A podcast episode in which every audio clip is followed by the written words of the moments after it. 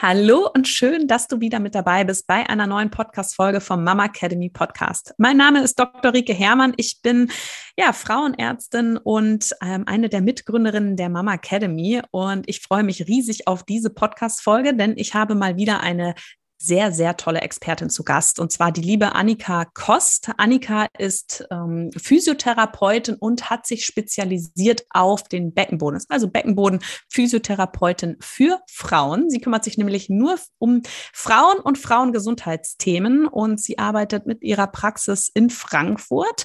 Und darüber haben wir uns auch kennengelernt. Und wir wollen heute über das Thema Beckenboden in der Schwangerschaft sprechen. Und wenn du dich auch mit deinem Beckenboden näher auseinandersetzt, umsetzen möchtest, egal ob du jetzt gerade schwanger bist, ob du vielleicht auch schon dein Baby auf die Welt gebracht hast, eine weitere Schwangerschaft geplant ist, dann komm doch gerne mit dazu zu unserem Beckenboden-Workshop. Das Ganze findet am 20. Februar ähm, von 13 bis 16 Uhr online statt. Also du kannst da ähm, auf jeden Fall live mit dabei sein. Du kriegst aber auch die Aufzeichnung noch zugeschickt, wenn dir das Datum nicht passt. Also gerne komm mit dazu. Du wirst auf jeden Fall lernen, wie du deinen Beckenboden anspannst. Du wirst lernen, wie du deinen Beckenboden selber tasten kannst, was ähm, du in deinem Alltag machen kannst, um deinen Beckenboden zu trainieren und auch zu schützen. Und du wirst natürlich jede Menge auch ähm, anatomisch über den Beckenboden lernen, wie er eigentlich aufgebaut ist. Und dann werden wir alle zusammen auch noch Yoga mit Fokus auf den Beckenboden praktizieren und es bleibt ganz viel Zeit für alle deine Fragen. Also, wenn dich das Ganze interessiert, wenn du Lust hast, deinen Beckenboden eine Freude zu bereiten, dann komm auf jeden Fall mit dazu zu unserem Beckenboden-Workshop. Alle Infos findest du natürlich auch in den Show Notes. Und wenn du lieber dich, ähm, ja, mit, ähm, also wenn du schon weißt, wie du deinen Beckenboden anspannst und du dich gerne noch ähm, ja, mit einem speziellen Training verwöhnen möchtest, dann kannst du natürlich auch unsere Beckenboden-Intensivkurse mit Katharina buchen. Das Ganze kannst du online ganz bequem von zu Hause aus machen. Wir haben einen Beckenboden-Intensivkurs für die Schwangerschaft und dann noch Level 1 und Level 2 nach der Geburt. Also auch da die Infos findest du in den Show Notes. Ähm, auf jeden Fall kannst du dich nicht genug um deinen Beckenboden kümmern und warum, das erfährst du, also warum du schon in der Schwangerschaft damit anfangen solltest, das erfährst du jetzt auf jeden Fall in dieser Podcast-Folge. Viel, viel Spaß beim Zuhören.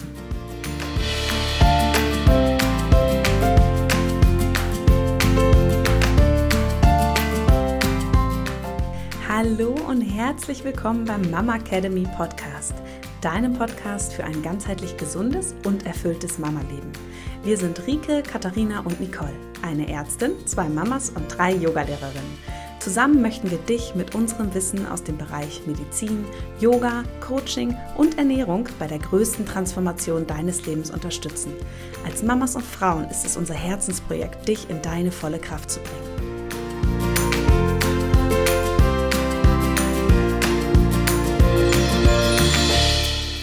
So, und jetzt starten wir auch direkt. Hallo Annika, ich freue mich sehr, dass wir beide heute zusammen unseren ersten Podcast aufnehmen dürfen. Ich nehme schon mal vorweg, es ist auf jeden Fall nicht der letzte. Schön, dass Hallo, du da bist. Ja, ich freue mich total. Danke, dass ich da sein darf. Das ist nämlich super witzig, weil Annika hat ihre Praxis einfach direkt über unserer Praxis aufgemacht. Ähm, und deswegen trennen uns jetzt eigentlich ähm, untertags äh, eigentlich nur eine Wand und wir arbeiten im selben Gebäude. Und es ist einfach super praktisch, weil ich meine Patientin dann auch immer schön zu Annika hochschicken kann. Ähm, Annika, erzähl doch mal so ein bisschen über dich. Deine Praxis ist ja jetzt echt noch ganz neu. Was machst du so? Wie kamst du dazu, dich auf ähm, Frauenbeschwerden zu spezialisieren und gerade auch auf den Beckenboden? Was hat dich da so angetrieben? Ja, also wie kam ich dazu? Es war ein bisschen längerer Weg. Ich habe äh, Physiotherapie studiert, hier in Frankfurt ganz ursprünglich, ähm, war dann nach dem Bachelor so ein bisschen verloren und dachte, oh Gott, ich weiß nicht genug, dass man mich jetzt auf die Menschheit loslassen kann und bin dann nochmal zwei Jahre nach Belgien, habe da einen Master dran gehangen und dann habe ich ganz klassisch angefangen, als Physiotherapeutin zu arbeiten, ähm, in, ich sag mal, einer gemischten Praxis, wo man jetzt ähm, plump gesagt so ein bisschen alles und jeden behandelt, also sehr gemischt. Ähm, orthopädische Patienten, ähm, frauenärztliche Patienten ne, mit äh, Frauenbeschwerden, aber auch neurologische Patienten. Und dann habe ich irgendwann gemerkt, okay, das ist mir irgendwie zu viel von allem. Ich habe das Gefühl, ich bin nicht so gut, wie ich es gerne wäre. Und es ist auch übertrieben zu glauben, dass man das schaffen kann. Ähm, ihr als Ärzte habt ja auch immer so Fachgebiete und bei uns ist das gar nicht so verbreitet. Und dann war ich so überlastet, dass ich kurz mal dachte, ich kehre der Physiotherapie komplett den Rücken zu ähm, und mache was ganz anderes. Habe kurz angefangen, Biochemie zu studieren. Und dabei kamen dann die ersten Freundinnen auf mich zu, so parallel dazu und haben gesagt, hey Annika, ähm, nach Geburten war das dann, das war dann so das Alter, wo die ersten angefangen haben, Kinder zu bekommen. Ähm, ich habe irgendwie Probleme mit einer ich habe Probleme mit Inkontinenz, da kamen so ein paar Fragen. Und ich dachte aber so mit gutem Wissen und Gewissen habe ich angefangen, das zu beantworten, ähm, so gut ich es dann halt konnte. Und mir ist aber schon während dem Reden, ich weiß nicht, ob du es kennst, ist mir aufgefallen, irgendwie, hm, das hat nicht so richtig Hand und Fuß. Ich bin mir selber total unsicher ähm, und habe dann eigentlich gemerkt, wie wenig ich in diesem Bereich weiß. Und habe dann angefangen, da zu recherchieren und das hat mich irgendwie gepackt. Ähm, das äh, Biochemiestudium hat also dann nicht lange überlebt. Ich habe ehrlicherweise nicht mal das erste Semester abgeschlossen. Auch wenn ich es spannend fand und interessant, hat es mich schnell wieder zurückgezogen zu meinen Patientinnen, ähm, zu den Frauen. Und das, die Themen haben mich dann einfach gepackt, als mir klar war, wie groß diese Welt Frauengesundheit ist.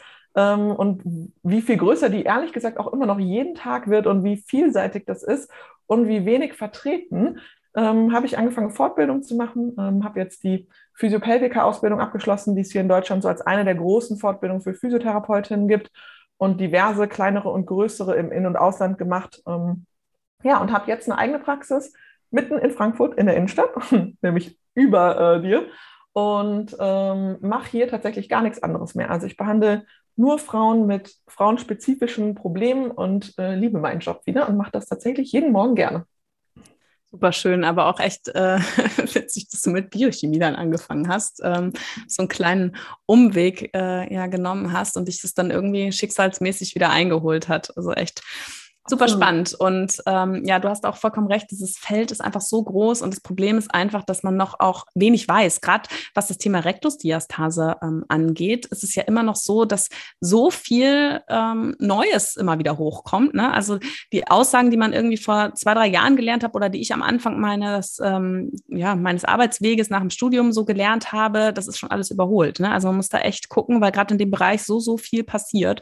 Und ich erlebe gerade jetzt auch nochmal auf dem Beckenboden, wo wir ja heute heute drüber quatschen wollen, ähm, auch jeden Tag in der Praxis einfach, dass gerade natürlich auch nochmal Generationen, die älter sind als wir, sehr, sehr wenig bis gar nichts wissen über ihren Beckenboden, wo auch keine Prävention betrieben wurde massive Probleme haben, ihren Beckenboden zu spüren, anzuspannen, wahrzunehmen, einfach sehr, sehr wenig darüber wissen und auch unsere Lebensweise ja eigentlich auch ähm, nicht so super ist für den Beckenboden, wie wir alle ähm, leben, also viel sitzen, ne, ähm, schlechte Ernährung und so weiter, was so alles mit dazu gehört ähm, ja, und deswegen, ich finde das ähm, total toll, dass ich jetzt einfach auch so eine Expertin in der Nähe habe, wo ich auch meine mhm. Patientin offline sozusagen hinüberweisen kann. Ähm, ich war ja auch schon mal bei dir, ähm, durfte mich von dir untersuchen lassen, weil ich das super spannend fand, diesen Beckenboden-Checkup, den du anbietest. Ja, mhm. ich wollte einfach auch mal wissen, ich meine, ja, ich kann meinen Beckenboden auch einigermaßen tasten, aber ich habe schon allein durch das, was du mir ähm, erzählt hast, ähm, einfach auch schon so viel gelernt und es ist natürlich was anderes, wenn man von jemandem anderes wirklich untersucht wird und wollte einfach mal wissen, wie ist so Status quo quo, ne? Was kann ich noch so rausholen nach zwei Geburten? Und ähm, das war auf jeden Fall mega, mega hilfreich. Und ich war auch sicherlich nicht das letzte Mal bei dir. Und ja, also so viel dazu. Ich bin auf jeden Fall mega happy, dass du dein Biochemiestudium hingeschmissen hast. Und heute. Definitiv. Ich finde es spannend. Also wenn ich beruflich studieren könnte, dann würde ich mir das nochmal überlegen. Ähm, aber der Gedanke, dann rein in der Forschung zu arbeiten, ohne Patientenkontakt, nee. Nee, das, weißt das, du, was ich dir auch nicht. mal empfehlen könnte, wäre tatsächlich mal bei der Cutter ein Human Design Reading zu machen, weil ich könnte schwören, dass du eine 1-3er-Linie hast, wie Cutter und ich, die immer denken, sie wissen nicht genug. Ja, ja also das heißt, man muss immer noch mehr in die Tiefe gehen. Und wenn, äh, wir hatten uns ja im Vorgespräch auch schon darüber unterhalten, dass ja manche Menschen einfach mit sehr wenig Fachwissen in die Welt rausgehen und sich als die Mega-Experten verkaufen. Und wir doch jemanden sind, die irgendwie jede Fortbildung mitnehmen und immer noch denken, ah, da könnte ich noch, da ist doch noch so eine kleine Lücke in meinem Kopf. Mhm. Äh, da könnte ich mal noch ein bisschen was rausholen. Ne? Also das wäre auf jeden Fall, glaube ich, ziemlich spannend für dich, wenn du da äh, mal so ein bisschen nachforscht, äh, was du da für ein Profil im Human Design hast. Okay, jetzt wollen wir aber anfangen. Ähm, und zwar haben wir uns ja gedacht, wir teilen das Thema Beckenboden mal auf. Und zwar wollen wir heute über den Beckenboden in der Schwangerschaft sprechen. Und es wird auf jeden Fall noch einen zweiten Teil mit Annika geben, wo wir nochmal über den Beckenboden nach der Geburt sprechen. Und jetzt, ähm, ja, nachdem du schon so ein bisschen was über dich und deine Arbeit erzählt hast, also wie du dazu kamst, kannst du ja auch schon mal so nochmal erzählen, ähm, was du in der Praxis denn, ähm, ja, mit Schwangeren machst, also wann schwangere Frauen zu dir in die Praxis kommen? Mm, ich würde das mal so in drei ganz grobe, größere Gruppen aufteilen, jetzt in Bezug auf die Schwangeren. Ähm, das sind einmal die Schwangeren mit, ich sag mal, eher orthopädischen Problemen. Da reden wir dann um, über so Sachen wie Rückenschmerzen, so ne, unterer Rücken, gerade am Ende der Schwangerschaft, wenn der Bauch einfach größer und schwerer wird, ist ja öfter mal ein Problem. ISG-Beschwerden, also einfach so eine Etage weiter unten, so im Becken oder auch vorne die Symphyse, die manchmal wirklich fies wehtun kann. Mhm. Ähm, das sind so die Beschwerdebilder, die ich öfter mal sehe und wo man auch oft noch relativ viel machen kann. Also natürlich, ich sag mal, abwarten, bis die Geburt vorbei ist, hilft zwar, aber es ist natürlich ätzend. Man quält sich ja eh schon irgendwann so ein bisschen mit äh, großem Bauch und vielleicht geschwollenen Armen und Beinen. Da muss man jetzt nicht aus meiner Sicht auch noch diese Schmerzen ertragen. Man kann da oft viel gegen machen. Das heißt, das ist so die eine Gruppe. Ähm, dann Frauen, die schon eher ja, gynäkologische Probleme haben, ähm, Inkontinenzen oder so ein schwere, so ein Druckgefühl nach unten. Manchmal Frauen, die schon eine Organsenkung haben, äh, vielleicht aus einer vorhergehenden Schwangerschaft. Ähm, das sind so Themen, die immer wieder kommen. Die dritte Gruppe ähm, sind Frauen, die präventiv gerne einfach ähm, Beckenboden-Checkup machen wollen und so ein bisschen das, was du bei mir auch gemacht hast. Ne? Diesen Checkup kann man nach der Geburt machen, aber noch lieber ist es mir persönlich eigentlich, wenn die Frauen schon so Mitte des dritten Trimesters zu mir kommen, präventiv, und wir da schon schauen, okay, was können wir denn machen, um eventuell die Geburt noch ein bisschen besser vorzubereiten und Probleme danach vielleicht zu verhindern. Das kann man natürlich nicht garantieren, aber ich denke mir, Vorsorge ist immer besser als Nachsorge und man kann über Aufklärung, Bewegung, den Beckenboden zu untersuchen, oft noch sehr, sehr viel rausholen. Und viele Frauen gehen dann einfach nochmal gestärkt mit einem guten Gefühl in die Geburt. Und ich glaube, alleine dieses innere Gefühl, dieses Selbstbewusstsein, sich das nochmal, ja, zu verbessern. Allein das macht einen Riesenunterschied dann für die Geburt selber. Super ähm, spannend. Ja, ich habe ja auch meinen Podcast aufgenommen mit einer Osteopathin, die auch in Frankfurt arbeitet. Die hat mir auch nochmal gesagt, auch da lohnt es sich präventiv zu kommen. Und gerade was den äh, Beckenboden angeht, kann ich mir ähm, selbst sehr, sehr gut vorstellen. Einmal nochmal so für das Gefühl, ja, in dem Beckenboden-Checkup lernt man ja wirklich nochmal so, wie spanne ich es auch nochmal wirklich richtig an. Ähm, auch so die, oder wie entspanne ich, ne? Also, dass man da wirklich ganz, ganz viel mitnehmen kann und wie du schon gesagt hast, so ein Selbstbewusstsein ähm, zu haben und zu sagen, hey, ich weiß, dass ich es richtig mache, mhm. ähm, dass das super viel machen kann und auch mögliche ähm, Geburtshindernisse, ne, die dir dann auch im Weg stehen, vielleicht auch aufzulösen vor der Geburt. Also ähm, super spannend. Und du hast jetzt aber auch gesagt, dass du Osteopath, ähm, also auch, dass viele Schwangere dann eben mit sozusagen orthopädischen Beschwerden kommen. Ne? Also ähm, ja. Jetzt ähm, auch gerade so Rückenschmerzen oder also es ist nicht immer nur der Beckenboden bei dir, sondern kann, man kann auch eben mit anderen Beschwerden dann ähm, bei dir aufschlagen sozusagen. Absolut gerne, äh, mache ich auch immer, immer wieder und vor allem sind da viele Frauen wirklich dankbar, weil viele vorher gehört haben, ja, warte halt ab, die Schwangerschaft geht ja nicht für immer, mhm. wenn das Kind raus ist und der Bauch wieder kleiner wird, das wird schon. Äh, das ist oft sowas, was die sich dann anhören müssen und je nachdem, wenn das ein kleines Zwicken im Rücken ist, hm, kann man das vielleicht auch noch vertreten, aber ich habe Frauen, die kommen, können kaum noch laufen, weil sie einfach so starke Symphysenschmerzen haben ähm, oder auch innerlich so einen ganz fiesen Beckenschmerz, wo ich sage, okay, das muss man sich einfach nicht wochenlang antun und das kann auch tatsächlich für die Geburt einfach eine Herausforderung sein, ne? wenn ich mich kaum bewegen kann, ähm, fürchterliche Schmerzen habe, mich dann darauf einzulassen, auf diesen Prozess mhm. und loszulassen und mich zu öffnen, ähm, ist einfach nochmal eine extra Herausforderung, die man ja nicht braucht. So eine Geburt ist, glaube ich, in sich herausfordernd genug. Ja, auf jeden Fall. Ähm, ja, in der Schwangerschaft, wenn wir jetzt auf den Beckenboden zurückgehen, ähm, was nimmst du denn für Veränderungen wahr? Also wenn du jetzt, in, ähm, du tastest ja auch den Beckenboden und ähm, wenn jetzt eine Frau schwanger ist und durch die hormonelle Umstellung und vielleicht auch das Mehrgewicht, wie verändert sich der Beckenboden? Also wie kannst du das auch so, also zum einen, was weiß man natürlich über den Beckenboden, wie verändert der sich und mh, hm, wie fühlst du auch so diese Veränderung? Kann man das auch spüren? Ja, grundsätzlich würde ich sagen, ja, wobei das nicht immer gleich ist. Also ich würde sagen, es kommt A darauf an, wie viele Schwangerschaft ist das, macht schon auch einen Unterschied. Ähm, tendenziell würde ich sagen, es wird gerade gegen Ende der Schwangerschaft eher weicher vom Gewebe. Ähm, ich habe aber auch Frauen, die eben einen sehr angespannten Beckenboden haben, wo man das dann leider nicht so tasten kann, was ich mir eigentlich dann fast wünschen würde. Und was ich oft sehe, ist, dass es ähm, Wahrnehmungsproblematiken gibt. Also wenn ich taste und dann eben die Aufforderung gebe, den Beckenboden mal zu aktivieren, anzuspannen, dass viele Frauen gerade so gegen Ende der Schwangerschaft, wenn die sich da vorher noch nicht mit auseinandergesetzt haben, dass es sehr, ihnen sehr, sehr schwer fällt, da hinzukommen. Also dass sie nicht so richtig wissen, okay, was soll ich denn jetzt genau machen? Wo ist der denn? Ähm, den noch zu finden, ist für viele dann äh, herausfordernd. Und ich nehme das so ein bisschen, das ist jetzt keine wissenschaftliche Erkenntnis, sondern wirklich eher aus der Arbeit, so ein bisschen dieses, diese Kombination aus, alles wird weicher, alles, der Körper verändert sich ja sowieso sehr und dann diesen Beckenboden zu finden, das habe ich oft das Gefühl, dass das dann schwer fällt. Umso besser, denke ich dann, wenn man kommt und es zusammen nochmal erarbeitet, man kriegt das meistens gut hin, ne? Ähm, und da einfach die Wahrnehmung nochmal stärkt. Ich könnte mir auch vorstellen, ich meine, das Bindegewebe wird ja weicher und der Beckenring wird ja größer. Ne? Also ja. der, der, wird ja so ein bisschen weiter, was ja auch diese Symphysenschmerzen häufig auslöst. Und dann stelle ich mir das mal so vor, der Be Beckenboden ist ja an den Beckenring aufgehängt und wenn der so ein bisschen, der ist dann ja vielleicht von Grund auf ein bisschen gedehnter, der Beckenboden. Ja. ja das heißt, der ist so ein bisschen vorgespannt und dann kann man den schlechter anspannen. Ja, wobei eine gewisse Vorspannung ja eigentlich ähm, physiologisch sogar gut ist für eine Anspannung. Also es ist eigentlich was, was man therapeutisch ja sogar nutzen würde. okay, sagen, eine Vordehnung. Vielleicht eine, ja. weißt du, ich meine eher so, weißt du, dass der in die Länge gezogen ist durch dieses Becken, was halt weiter ist. Auf jeden Fall. Ich glaube, das in Kombination mit dem eher weicheren Bindegewebe, mhm. sodass da eh an, an Stabilität fehlt, ne? Und dann einem ja nicht vorhandenen vorherigen Beckenbodenkörpergefühl. Ne? Wie war das denn vor meiner ja. Schwangerschaft? Ähm, und das ist auch was, ne? Rückbildung. Ich weiß, machen wir beim nächsten Mal genauer, aber Rückbildung finde ich ein witziges Wort, weil ich mir oft frage, mich oft frage, Rückbildung wohin denn? Zurück kann ich ja nur zu was, was ich kenne und die wenigsten kannten ihren Beckenboden vorher.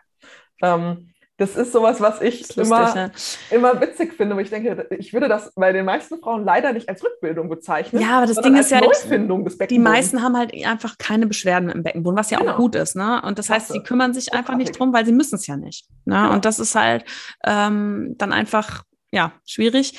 Äh, das Gefühl dann nach der Geburt ist halt einfach, je nachdem, wie die Geburt verläuft, ja auch einfach ähm, weg, entweder oder halt es dauert oder es ist schwieriger noch. Und wenn du dann vorher nicht weißt, wie spannst du den an, ist ja auch schwierig, den zu bekommen dann. Ne? Also das dauert dann ja. natürlich viel länger. Aber ähm, und wie ist es so? Also welche Veränderungen, wir können ja nochmal sagen, oder du kannst nochmal sagen, welche Veränderungen passieren denn überhaupt in der Schwangerschaft mit dem Beckenboden? Wie verändert er sich? Also der wird schon in der Regel eher weicher und ähm, verliert, wenn man ihn nicht trainiert, aus meiner Erfahrung auch oft ein bisschen an Kraft, dass da am Ende, ähm, ne, man hat Zuwachs an Körpergewicht, hoffentlich mit so einer Schwangerschaft, das ist ja eigentlich auch was, was gewünscht ist. Ähm, die, die Haltung verändert sich, die Statik verändert sich. Ähm, wenn man dann nicht Sport macht, um dem so ein bisschen entgegenzuwirken in der Schwangerschaft, dann nimmt das oft alles an Kraft ein bisschen ab, das wird weicher, ähm, ja, einfach von der Stabilität her weniger. Mhm. Das durch, diesen, durch dieses Becken, was so, also man steht ja auf dem Hohlkreuz in der mhm. Schwangerschaft mhm. ne, und das Becken ist ja dann nach vorne gekippt. Ähm, dann aktivierst ja, du den viel schlechter, ne? wenn, man das, wenn man sich so mal hinsetzt, man kann das zu Hause mal mitmachen, wenn man sich so hinstellt und das Becken so nach vorne schiebt, im Sitzen ist das ganz gut, aber im Stehen, wenn dann alles so nach vorne geschoben wird, ist es viel schwieriger, den zu finden im Vergleich zu einer aufgerichteten Grabenposition. Das ist was, was in Kursen immer wieder auffällt. Ich lasse die das äh, meine Frauen immer mal machen in verschiedenen Ausgangspositionen und dann spüren, wo finde ich den gut und wo finde ich den schlecht. Und in dieser ähm, klassischen, ich schiebe alles nach vorne Haltung in der Schwangerschaft findet man den tatsächlich relativ schlecht. Der wird dann schlechter aktiviert, muss aber eigentlich mehr arbeiten, weil das Gewicht höher ist und das ist irgendwie eine doofe Kombination. Hm, weil der eigentlich ja auch das Becken anhebt, ne? Genau. Und ja. eigentlich stabilisieren soll und dem genau entgegenwirken soll und dann eben auch Rückenschmerzen verhindern kann oder so Füßenschmerzen lindern kann wenn mhm. der einfach gut arbeitet und fit ist. Und das macht er dann leider oft nicht mehr am Ende. Ja, aber man kann es natürlich auch nicht komplett verhindern. Ne? Also es ist ja normal, dass man auch ein bisschen im Hochkreuz steht, weil sonst würde man ja vorne überkippen. Ja. mit einem großen Bauch. Aber es ist, also ich glaube, also eine gewisse Veränderungen sind ja einfach auch nicht aufzuhalten in der Schwangerschaft. Ähm, die sind einfach so. Das, man kann die hormonelle Veränderung nicht aufheben, aber man ähm, dadurch muss man sich halt vermehrt um die Muskulatur kümmern, oder? Genau, ich würde auch sagen, die sind auch gut. Also die hormonellen Veränderungen sind ja auch für was gut. Ne? Die sind ja nicht aus Jux und Dollerei da. Sonst wird die, die Schwangerschaft nicht da sein. Eben. Also ich, ich will die gar nicht schlecht reden, um Gottes Willen. Aber ich würde sagen, man muss sozusagen dafür sorgen, dass die Muskeln trotzdem fit bleiben in der Schwangerschaft. Und das ist ja eigentlich auch was, was die Wissenschaft mittlerweile relativ eindeutig sagt, dass eben auch ein gutes Training in der Schwangerschaft ähm, nicht nur sicher ist, sondern eigentlich gesundheitsförderlich, immer vorausgesetzt, dass es komplikationslos ist und jetzt nicht irgendwie spezifische Gründe äh, dagegen sprechen ist das was, was äh, man einfach super machen kann, um den negativen Folgen, die es leider einfach manchmal gibt, entgegenzuwirken und die oft auch einfach zu verhindern. Ja, da gibt es ja diesen schönen Mythos, ähm, ein zu starker Beckenboden ist schlecht für die Geburt. Ne? Hast du bestimmt mhm. auch schon mal gehört. Ständig, ja. klär doch mal alle darüber auf. Ist da denn was dran? Äh, jein. Grundsätzlich erstmal keine Angst vor Training in der Schwangerschaft will ich vorwegnehmen, bevor äh, irgendwer jetzt weg muss und den Rest nicht mehr hört. Ähm, was schon natürlich ein Problem ist, ist eine fehlende Wahrnehmung. Also wenn ich jetzt einen sehr starken Beckenboden habe, das Klischee sind ja immer die Reiterinnen, ne? die viel traben und galoppieren und dadurch sehr starken Beckenboden haben. Aber, und das muss man dazu sagen, vor allem fehlt dann oft die Wahrnehmung ins Loslassen was ich aus meiner Sicht, was ein perfekter Beckenboden in Anführungszeichen für eine Geburt auch ist, ist ein starker, aber flexibler Beckenboden, den ich eben anspannen und genauso auch wieder loslassen kann. Und dieser zweite Teil ist der, der oft vernachlässigt wird. Das heißt, in meinem in meinem Kopf sehe ich immer eine Ballerina. Also ich habe mal Schwanensee gesehen ähm, in Wiesbaden, sehr, sehr beeindruckend. Und diese Frauen sind ja, ähm, und auch Männer, äh, die Ballett tanzen, sind ja extrem kräftig. Die haben ja eine Kraft, das ist ja beeindruckend. Aber die sind gleichzeitig auch sehr, sehr beweglich und flexibel. Und in, was ich so sehe, ist, dass es oft ausgeschlossen wird. Man denkt immer, entweder ich bin sehr stark oder ich bin sehr beweglich, aber das widerspricht sich eigentlich nicht. Ich kann stark und beweglich sein und das ist eigentlich der Idealzustand, den ich mir wünschen würde ähm, für den ja, Beckenboden. Das ist auch immer mein Lieblingssatz. Ne? Ein gesunder Muskel ist stark und flexibel. Genau, ganz genau. das ist ja auch, was man im Yoga macht. Ne? Also ja. es ist ja auch, man kräftigt sich und ähm, auf der anderen Seite durch das Dehnen ähm, hältst du deine Muskulatur auch flexibel. Ne? Ich habe früher echt viel Fußball und Tennis gespielt äh, extremen Leistungssport gemacht, aber eben nur in diesen Bereichen. Ja, und dieses bisschen Wadendehnen, was wir da gemacht haben. und dann habe ich mit Yoga angefangen und ich hatte noch nie so einen fitten Körper und noch nie so ein gutes Körpergefühl. Ne? Durch diese, natürlich auch mit dem Beckenboden und dann nach der Schwangerschaft, oh mein Gott, das war dann erstmal alles wieder dahin. Ähm, aber ist ja auch zum gewissen Grade normal, können wir auch gleich nochmal drüber sprechen. Aber äh, das war echt, ein, da habe ich mich so anders gefühlt in meinem Körper. Ne? Ich frage mich wirklich, wenn jemand ähm, sich noch nie mit seinem Beckenboden auseinandergesetzt, noch nie diese Anspannung gefühlt hat. Es gibt dir ja so ein auf allen Ebenen ein gutes Gefühl. Ne? Also im Yoga mhm. sagt man ja auch, da ist so der Sitz des äh, Wurzelchakras, ja, was einem ja auch Sicherheit gibt und ähm, Verwurzelung sozusagen.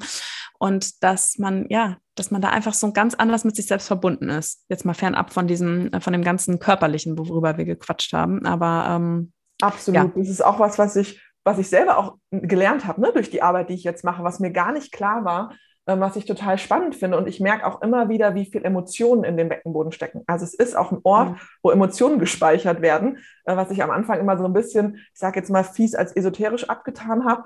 Aber ich habe das, ich erlebe das bei den Untersuchungen bei den Frauen im Positiven und im Negativen, dass da einfach Emotionen hochkommen, ähm, manchmal mit Tränen verbunden, manchmal mit Lachen verbunden, äh, die da gespeichert sind. Das ist dann vielleicht eher nochmal, können wir mal in der Rückbildung mehr drüber quatschen, weil das ja. da oft Sachen von der Geburt nochmal verarbeitet werden. Mhm. Aber das kann ich absolut bestätigen, dass das mehr ist als einfach nur ein weiterer Muskel, sondern dass da einfach ganz, ganz viel sitzt, gerade bei uns Frauen und dass sich das immer lohnt, aus meiner Sicht, sich mal mit seinem eigenen Beckenboden auseinanderzusetzen. Und ich finde, das ist ein super, äh, super Ding, dass wir darüber sprechen, weil in der Schwangerschaft ähm, ist das ja auch nochmal ein Thema, weil der Beckenboden und der ganze Intimbereich ist ja mit viel Scham verbunden. Ne? Und wir, ähm, auch unsere Generation, würde ich sagen, ähm, ist damit ja auch noch aufgewachsen, wachsen, dass das ein bisschen eine Tabuzone ist. Ja, ich hoffe, das ändert sich jetzt mehr und mehr, aber ähm, auch wenn ich sage zu Frauen, sie dürfen ihren Finger mal einführen und mal tasten, ne? das sind ja nur Basics, die ich denen weitergebe. Ne? Also der, ich bin da jetzt nicht die, die Expertin, aber so kleine Sachen mache ich schon auch, ähm, wie viel Scham damit verbunden ist. Und in der Schwangerschaft ähm,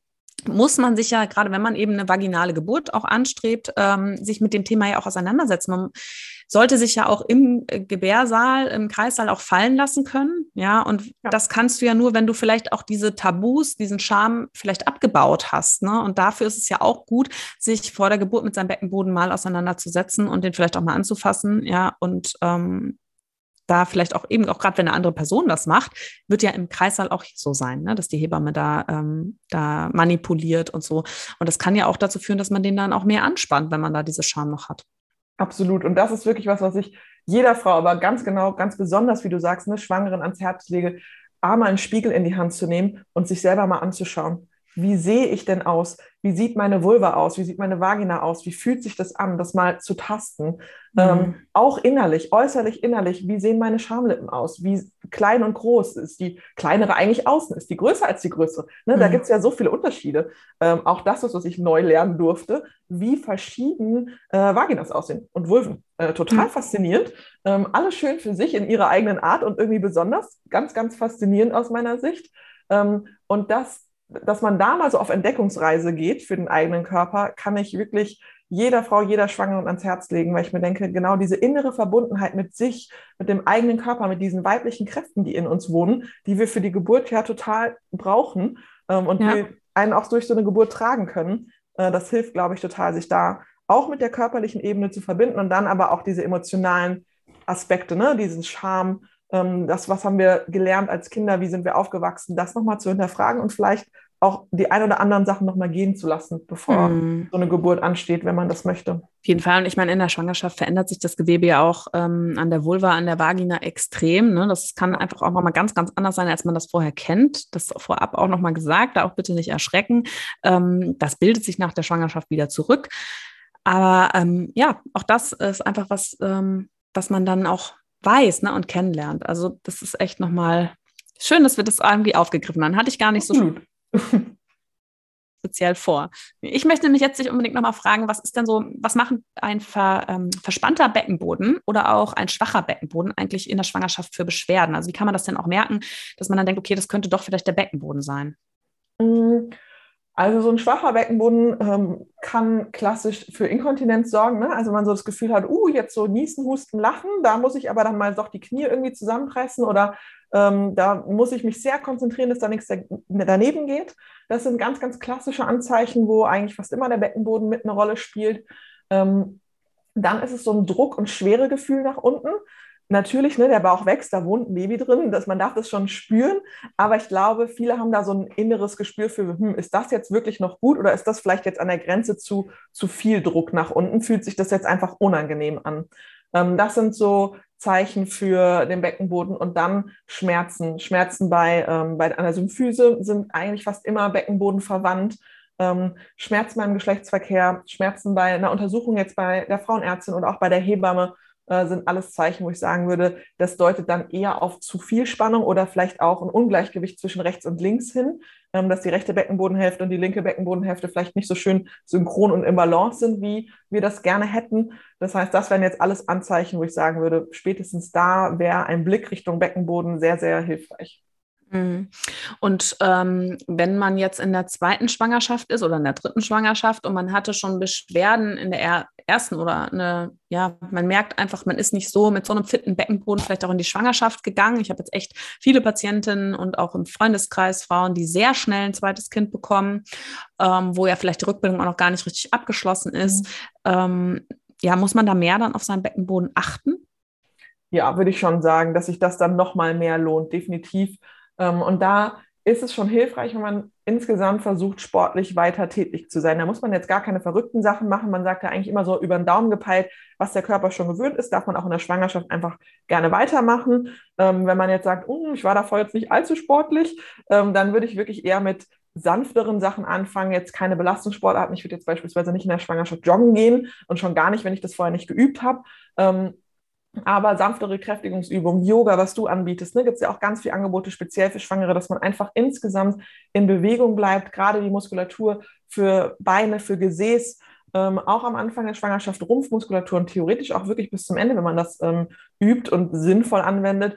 Für die Aufrichtung kann man ganz viel machen, weil umso aufgerichteter man ist und umso länger man eine schöne, gute Haltung ähm, ja, durch, durch die Schwangerschaft trägt, umso einfacher ist es für den Beckenboden. Ne? Das kann mhm. man selber ausprobieren, wenn man sich jetzt mal so sehr Couch-Potato-mäßig hinsetzt und den Bauch äh, so einzieht, so einfällt, dann ist es viel schwieriger, da an den Beckenboden zu kommen. Und genauso, wenn man sich ins extreme Hohlkreuz packt, ist das auch nicht wirklich angenehm. Also man hat schon das Ziel, dass die Rippen möglichst über dem Becken ausgerichtet sind, dass nämlich Zwerchfell und Beckenboden weiter schön als Team zusammenarbeiten können. Und alles, was einen äh, da ja, da unterstützt auf dem Weg, ist, denke ich, hilfreich an Bewegung und ähm, Sport grundsätzlich und dann auch die klare Empfehlung, den Beckenboden bewusst mit ins Training einzubauen. Also, dass wenn ich jetzt einfach mal ein Beispiel von der Kniebeuge, das ist so ein Klassiker, den es bei mir immer mal wieder gibt, weil das machen äh, spätestens die Frauen, die schon Mama sind, eh den ganzen Tag, ne?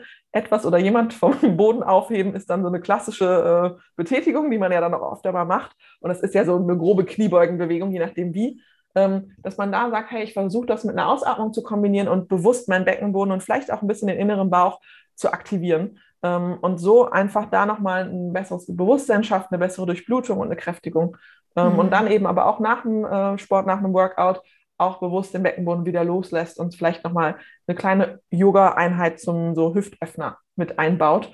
Äh, und da eben auch für Beweglichkeit sorgt, sodass wir dann unseren glücklichen, starken und flexiblen Muskel haben. Ja, ja, super. Du hast gerade echt nochmal einen guten Aspekt angesprochen mit dem Zwerchfell. Ne? Ähm, das ist ja auch was, was man in unserem Beckenboden-Workshop auch nochmal gut lernt. Da sprechen wir auch ganz viel über die Anatomie des Beckenbodens und das Zusammenspiel vom Beckenboden mit dem restlichen Körper, dass ja das Zwerchfell, die Bauchwand, der Rücken und der Beckenboden ja zusammen die Rumpfkapsel bilden mhm. und davon ja ähm, dann auch der Teil des Bauches sozusagen ausfällt und im weiteren Verlauf ja auch das Zwerchfell nicht mehr so gut arbeiten kann, wenn der Bauch sehr hoch drückt. Ne?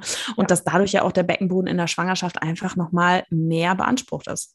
Absolut. Also, dass das Teamwork dann irgendwann nicht mehr funktioniert, ist auf jeden Fall auch ein Faktor, der zu Problemen führen kann und der es den Beckenboden einfach schwieriger macht als ähm, außerhalb einer Schwangerschaft. Mhm. Und da ist wirklich auch die Empfehlung, solange es geht, ganz bewusst sich Zeit zu nehmen, einmal am Tag diese Atmung ähm, zu praktizieren, so gut das geht, wirklich noch nach unten zu atmen, das Zwerchfell zu nutzen, die Rippen beweglich zu halten, ne? Bewegungen zu machen, auch in die Drehung in der Wirbelsäule, dass man nicht von den Rippen irgendwann eingeschränkt ist, weil man es nicht mehr macht, weil man sich wenig bewegt. Das heißt, ich mache gerne alles, was auch ähm, den Brustkorb öffnet, den Brustkorb beweglich hält, tief zu atmen, sich zu drehen in verschiedene Richtungen das finden die meisten tatsächlich auch extrem angenehm. Ne? Also, Solltest du auch Yogalehrerin werden?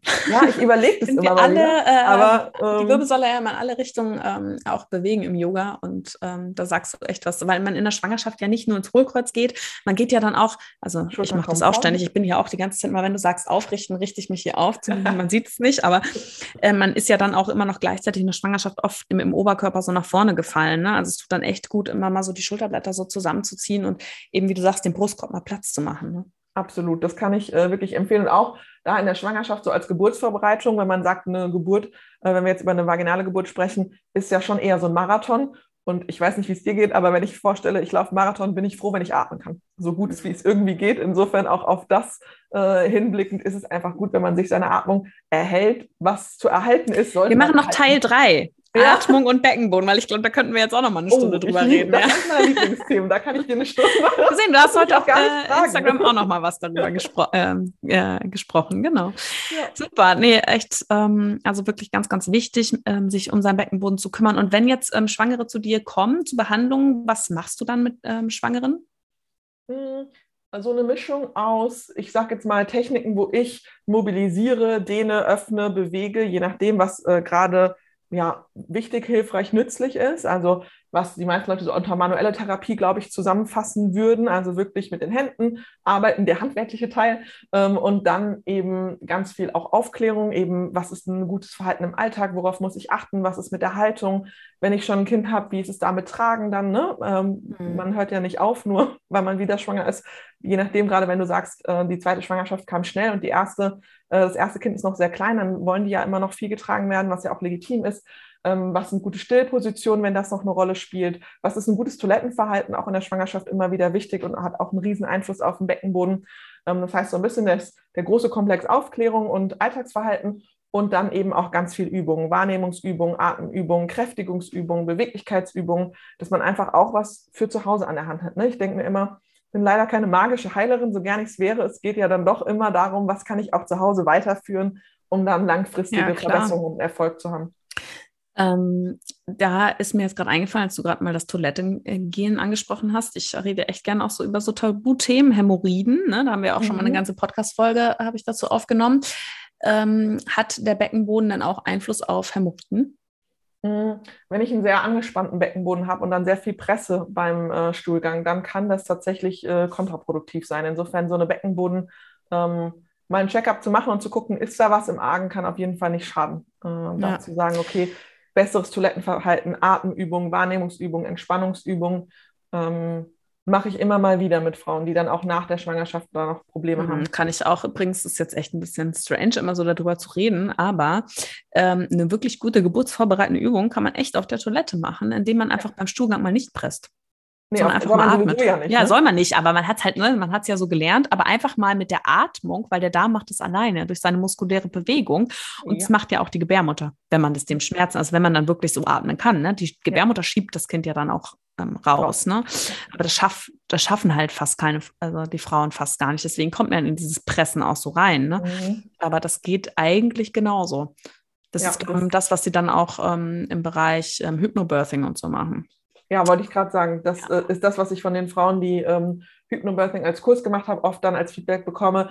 Von vielen auch, die dann, ich sag mal, eins ohne und eins mitbekommen haben, äh, ein Kind, die dann sagen, ja, das, das macht einen Riesenunterschied und dieses Rausatmen, von dem alle so sprechen oder mhm. was jetzt so ein bisschen mehr kommt, auch in Deutschland, äh, dass das sehr viel leichter oder realistischer zu ähm, bewerkstelligen ist, wenn man eben das mit Hypnose verbindet. Das ist sicherlich nicht für alle Frauen, aber ich habe schon viele, die da wirklich äh, von schwärmen und das ist eigentlich so das Ziel, weswegen ich auch in, mit den Schwangeren ganz, ganz viel Atemübung mache und auch gerne dann die Atemübung geburtspositionsspezifisch. Also, dass ich sage, hey, wir machen die jetzt erstmal als Grundlage, ähm, wenn das noch geht, die schwangerschaftsabhängig, erstmal in Rückenlage, weil das für die meisten am einfachsten ist.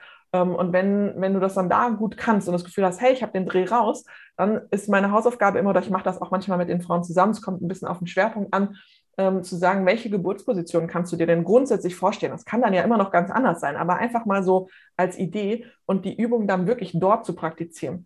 Wir mhm. sind ja nun mal, wir Menschen lernen ja sehr spezifisch und umso spezifischer wir uns vorbereiten, ähm, umso wahrscheinlicher, dass wir es dann auch in der echten Situation abrufen können. Ähm, und da ja vielleicht die Rückenlage gar nicht so die optimale Geburtsposition ist aus Sicht des Beckenbodens, versuche ich dann auch immer noch mal anzuhalten, hey, gibt es denn nicht andere Positionen, die du dir vorstellen könntest und könntest du nicht da auch dann direkt üben? Ja, ja, super cool. Ja, ähm, ich äh, hätte noch mal eine letzte Frage an dich. Und zwar, was kannst du denn jetzt schwangeren Frauen noch mal so für Tipps mitgeben für den Alltag, für den Beckenboden? Mm, also so ein bisschen so eine Zusammenfassung von dem, was wir auch schon gesagt haben. Mhm. Fit bleiben, äh, fit halten und wenn du sagst, hey, Sport geht einfach nicht an mich, dann spazieren gehen. Also irgendwie in Bewegung bleiben, so gut es geht, äh, möglichst regelmäßig. Dann eine gute, eine gute Haltung, ähm, so gut es eben geht, dass man eben nicht extrem ins Hohlkreuz fällt, dass nicht die Schultern den ganzen Tag vorne sind, sondern dass man sich da immer mal wieder selber ermahnt man kann sich zum Beispiel ein Post-it an den Spiegel kleben. Ne? Und immer wenn ich vorbeilaufe, ähm, gucke ich mal, was macht denn gerade meine Haltung? Ähm, und so ein kleines Ding von mir, das hat nichts mit Schwangerschaft zu tun, dann sagt man sich auch noch was Nettes. Das ist so meine Challenge, mir immer selber ein Kompliment zu machen, wenn ich am Spiegel vorbeilaufe. Das machen wir nämlich auch viel zu wenig. Ähm, das kann man schön kombinieren.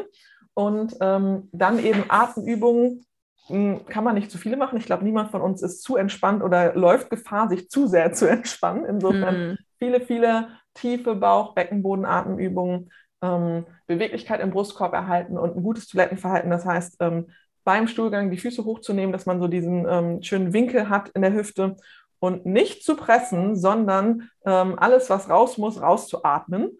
Äh, das wären jetzt mal so die Best-of-Tipps. Und ansonsten natürlich bei, bei mir vorbeizukommen vom Beckenbodencheck. Sehr gut.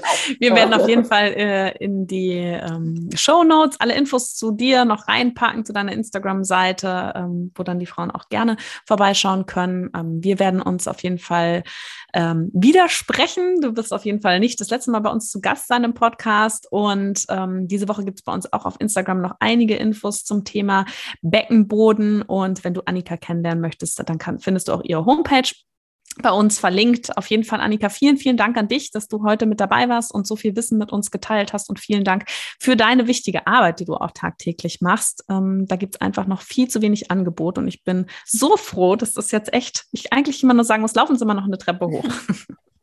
vielen, vielen Dank. Es hat mir wahnsinnig viel Spaß gemacht. Ähm, und ich freue mich jederzeit äh, wieder hier zu sein und mit dir zu quatschen. Sehr schön.